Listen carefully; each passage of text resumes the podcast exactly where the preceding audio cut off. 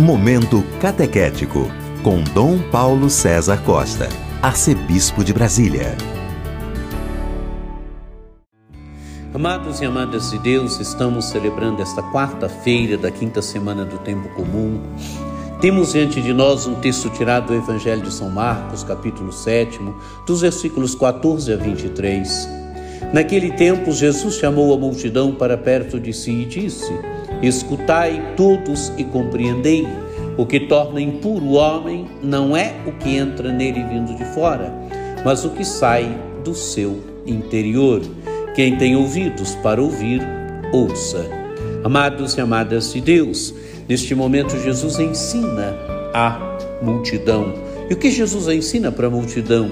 Jesus mostra que o que torna impuro o ser humano não é o que entra nele vindo de fora, quer dizer, os alimentos, as coisas que o ser humano ingere. Não é isto que torna impuro o homem, o ser humano, mas é o que sai do seu interior, quer dizer, aquelas coisas que vêm do profundo do ser humano, aquelas coisas que vêm da interioridade do ser humano, aquilo que vem do coração.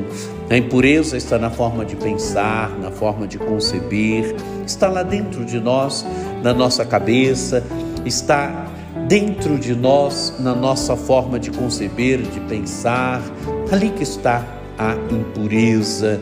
É aí que deve ser trabalhada a interioridade do ser humano, que deve ser trabalhado. E Jesus termina: quem tem ouvidos para ouvir, ouça.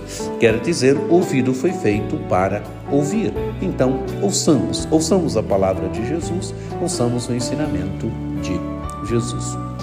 Continua o Evangelho. Quando Jesus entrou em casa, longe da multidão, os discípulos lhe perguntaram sobre essa parábola. Jesus lhes disse: Será que nem vós compreendeis? Não entendeis que nada do que vem de fora e entra numa pessoa pode torná-la impura? Porque não entra em seu coração, mas em seu estômago e vai para a fossa. Assim, Jesus declarava que todos os alimentos eram puros.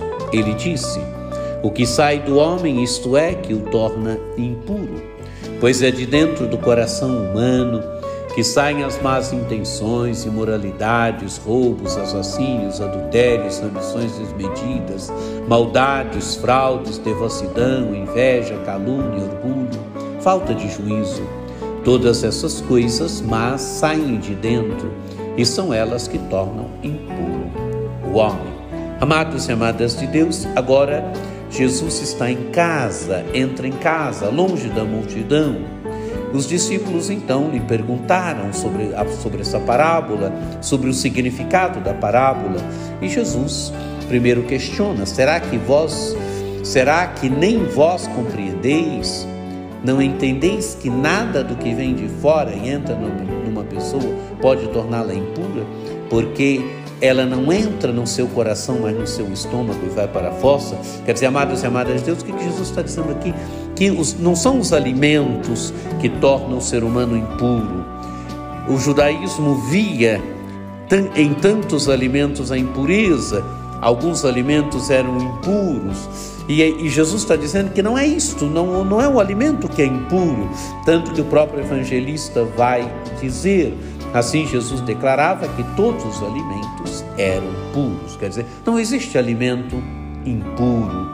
Todos os alimentos são bons, tudo vem da criação de Deus, por isso tudo é puro.